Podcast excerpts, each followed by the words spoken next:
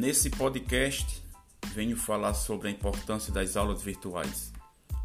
Como é do conhecimento de todos, os anos de 2020 e 2021 ficarão marcados na história e, sobretudo, na memória de quem está sofrendo as consequências da pandemia da Covid-19. Até então vivíamos uma vida conhecida com rotinas e dinâmicas sociais estabelecidas e, de certa forma, previsíveis, apesar dos inúmeros desafios enfrentados por cada um. De repente, nada ou quase nada do que fazíamos podia continuar sendo feito do mesmo modo e tivemos de encontrar outro jeito de viver, de conviver, consumir, se comunicar, e essa urgência se tornou uma grande catalisadora das mudanças que estamos vendo em muitos setores da sociedade e no mundo. A escola foi e ainda está sendo uma das instituições mais impactadas e castigadas pela pandemia. Hoje, depois de pouco mais de um ano da chegada da pandemia ao Brasil, em sua maioria elas continuam fechadas, apesar da pressão que é feita para o retorno às aulas presenciais. Mas sabe-se que há mais protocolos e perguntas do que certezas e respostas. Nunca a educação dependeu e valorizou tanto a ciência, duas áreas irmãs na produção de conhecimento que agora estão no centro do palco. É certo que futuramente teremos de dar conta dos impactos, muitos ainda desconhecidos, desse período na formação integral de nossas crianças e jovens.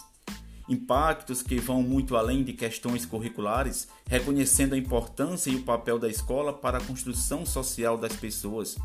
Por esse motivo, estamos fazendo o que há ao nosso alcance para oferecer aos alunos oportunidades de interação, aprendizagem e continuidade de desenvolvimento. É fato que as escolas estão com seus portões fechados, suas instalações vazias e que vive um momentâneo silêncio que não combina com a sua natureza, mas isso não as impediu de continuar buscando cumprir seus objetivos, fazendo jus à sua missão. E já que os alunos não podem ir à escola, ela, a escola, está indo à casa deles, e no meio desse caminho encontramos um mundo de descobertas. É verdade também que as tecnologias digitais têm sido fundamentais, pois têm permitido que a escola vá à casa de cada um, mas são os professores que estão lá com eles. Ao abrir a câmera e ligar o microfone, a magia da relação acontece. O olhar, o sorriso, a voz, a presença, a troca, a construção coletiva e também o reconhecimento de nossas vulnerabilidades e de todo o nosso potencial. Nunca os professores foram tão necessários e visíveis, mas o trabalho é árduo e solitário e depende do aluno. É uma relação interdependente. A comunicação sempre depende do outro e, neste caso, motivá-los, mantê-los engajados, fazê-los interagir, tem sido um desafio ainda maior no mundo virtual. E nesse campo, apesar de algumas derrotas, temos muitas vitórias. As tecnologias facilitam a aprendizagem colaborativa. É cada vez mais importante a comunicação entre pares, dos alunos entre si, trocando informações, participando de atividades em conjunto, resolvendo desafios, realizando projetos, avaliando-se mutuamente. Fora da escola acontece o mesmo, na comunicação entre grupos, nas redes sociais que compartilham interesses, vivências, pesquisas, aprendizagens. A educação se horizontaliza, e se expressa em múltiplas interações grupais e personalizada. A combinação de metodologias ativas com tecnologias digitais móveis é hoje estratégica para a inovação pedagógica. As tecnologias ampliam as possibilidades de pesquisa, de autoria, de comunicação e compartilhamento em rede, publicação, multiplicação de espaços e tempos, monitora cada etapa do processo, torna os resultados visíveis. Elas diluem, ampliam e redefinem a troca entre espaços formais e informais por meio de redes sociais e ambientes abertos de compartilhamento e coautoria. As práticas das aulas remotas mostram a capacidade de reinvenção do professor e da escola, apesar do cenário caótico, e continua com a utilização de inúmeros recursos digitais, plataformas adaptativas e apps. Ilustram possibilidades com atividades síncronas e assíncronas, revelam-se potentes para promover a participação ativa, estimular o protagonismo, desenvolver competências socioemocionais como trabalho em equipe, independência e persistência, ampliar repertório cultural, ético e estético e, sobretudo, mostraram os professores ao lado dos alunos buscando seu desenvolvimento pleno e manutenção dos vínculos, independentemente da distância. Não há dúvida, a cooperação e o trabalho coletivo, a flexibilidade mental e criatividade, a humildade pedagógica e a troca de conhecimentos serão habilidades cada vez mais valorizadas e necessárias aos educadores do pós-pandemia. Por outro lado, os desafios, muitos inclusive já enfrentados antes, ainda estão mais evidentes e precisam ser enfrentados.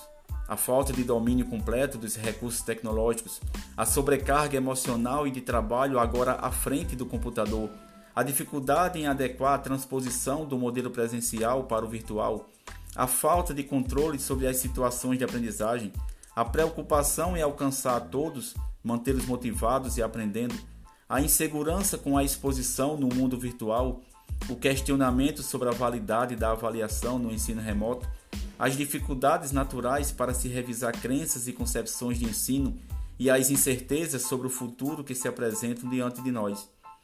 As instituições de ensino Professores e alunos não serão mais os mesmos depois dessa experiência e nem podem ser, e os que virão depois de nós precisam se beneficiar da metamorfose pela qual a escola está tendo de passar hoje. Precisamos sair diferentes dessa experiência e deixar um legado de aprendizagem que seja capaz de dar continuidade ao processo para renovar profunda e definitivamente o sentido da escola. Que possamos ver a educação de fato como pauta importante e tratada com a seriedade que merecemos, pois continuar negligenciando-a significa comprometer de forma ainda mais definitiva o futuro de milhares de crianças e jovens que encontram na educação a única possibilidade de mudar de realidade.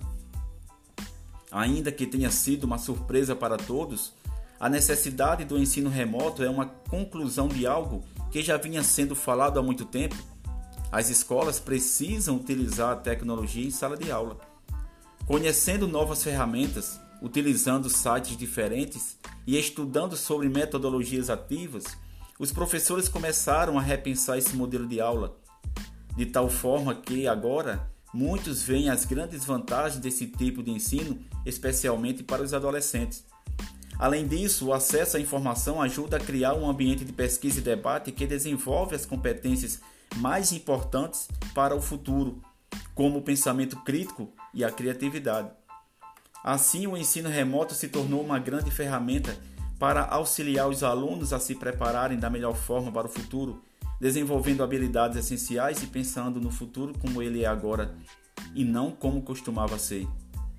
Longe das lousas e agora atrás das telas, os educadores têm se desdobrado para dar conta de todos os alunos ao mesmo tempo em que aprendem a lecionar em um contexto completamente diferente de meses atrás.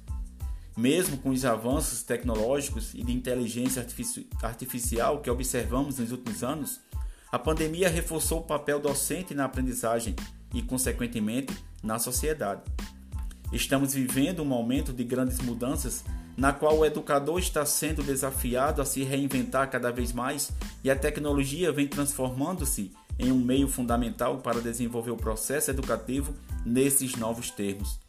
Portanto, como a educação muda o mundo, a educação é uma arma poderosa. Através dela, um cidadão se torna mais crítico, tem mais oportunidades de emprego e melhoria na sua própria qualidade de vida. A importância de aprender para si mesmo é compartilhar os conhecimentos com os outros. A utilização de equipamentos como computadores conectados à internet e as diversas ferramentas disponíveis, como textos, vídeos e imagens, tudo hiperconectado em um único lugar, é uma ótima opção para prender a atenção dos alunos. Aos colegas professores que estão se reinventando para enfrentar os múltiplos e inéditos desafios da docência em meio à pandemia, o meu mais profundo respeito.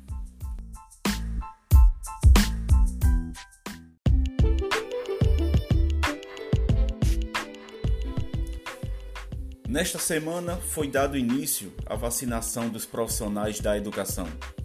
Após muita luta, a categoria foi atendida na sua reivindicação, o que trouxe um alento para esses profissionais que nos últimos meses vinham sofrendo pressões para o retorno às aulas presenciais, mesmo que a pandemia ainda não tenha acabado e nem dado sinais de quando que isso irá acontecer.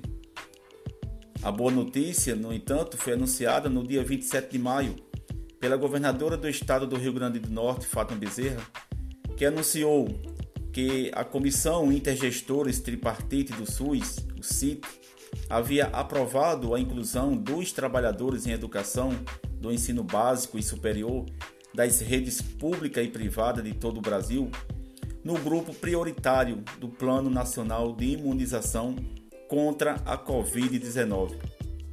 A inclusão dos trabalhadores em educação nesse grupo prioritário foi uma reivindicação corriqueira do sindicato da categoria. Luta essa que rendeu a aprovação de duas leis que inserem o segmento na fase 1 do Plano Nacional de Imunização.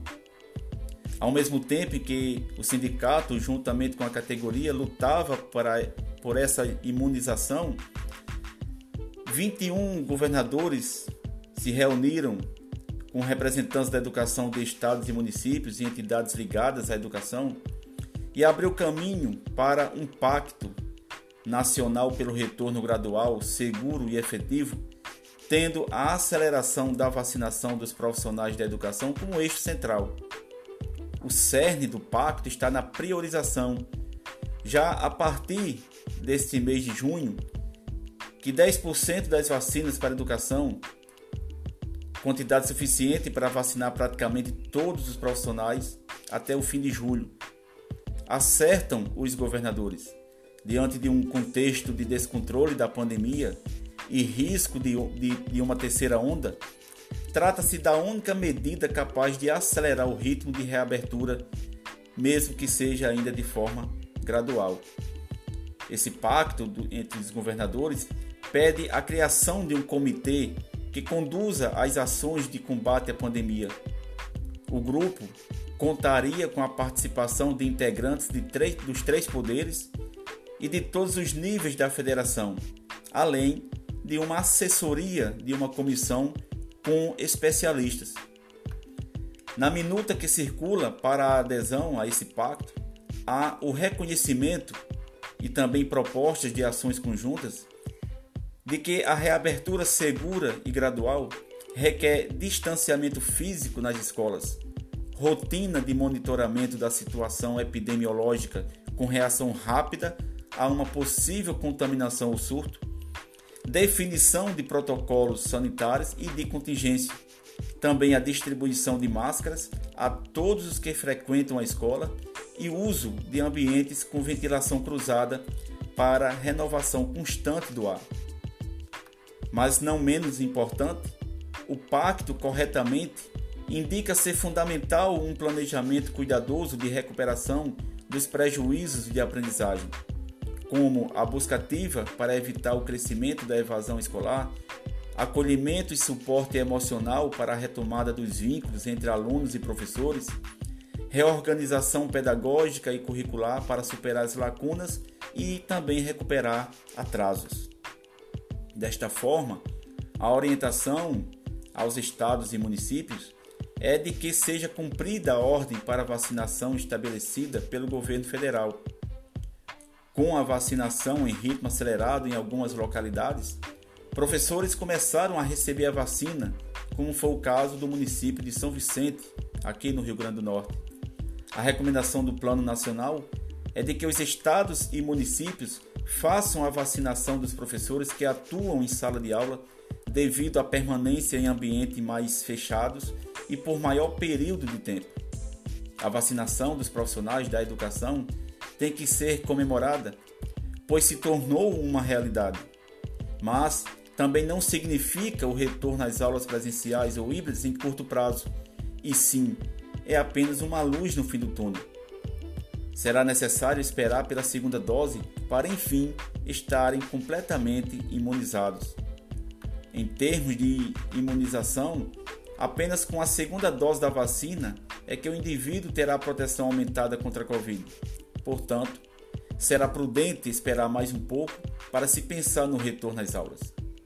Até porque, além da imunização, para a retomada das aulas presenciais, os trabalhadores da educação citam outras condições, que são elas: queda no índice de transmissibilidade da Covid-19, o preparo mínimo das escolas e a adoção de protocolos de biossegurança e a queda no número de leitos ocupados no Rio Grande do Norte. As condições impostas pelos profissionais levam em consideração o atual cenário da pandemia no estado e também no Brasil, que diariamente registram elevados números de contaminados e mortos. Cientes dos riscos, avaliam que não é seguro o retorno ao trabalho presencial sem a oferta de qualquer segurança. Ou seja, a imunização dos profissionais da educação é apenas o começo. Problemas complexos exigem respostas à altura. A grave crise sanitária e a também grave crise educacional devem ser atacadas ao mesmo tempo e não uma em detrimento da outra. É preciso criar condições de enfrentamento dos graves efeitos da pandemia na educação. E isso exige trabalho, esforço, investimento e, e muita prioridade política. Diante do que até aqui foi exposto e diante dessa imunização dos profissionais da educação, é preciso dizer também que toda a comunidade envolvida no processo de educação compreenda que, ao passo que as aulas retornem, muitos protocolos deverão ser seguidos, ou seja, pais, alunos, professores, gestores e o restante da equipe da escola deverão estar cientes de que o processo de ensino-aprendizagem terá mudanças. Embora não seja possível prever de forma exata quando as aulas presenciais irão voltar a acontecer, é preciso se preparar para os novos protocolos de saúde a serem implantados na escola. Portanto, a adaptação será a chave para lidar com tudo isso. Enfim, em todos os casos, a volta às aulas presenciais será desafiadora e teremos que nos preparar para um processo intenso de aprender fazendo. São caminhos ainda não trilhados no Brasil, mas poderão nos ajudar a construir uma educação de qualidade que faça muito mais sentido para o século em que vivemos e para a construção de um país mais inclusivo aos, aos professores e demais profissionais de educação. Compartilho dessa alegria e vamos à luta para vencermos todos esses problemas que hoje nos afligem. Que Deus ilumine a cada um e que em breve possamos retomar com as nossas atividades normais. Um abraço a todos.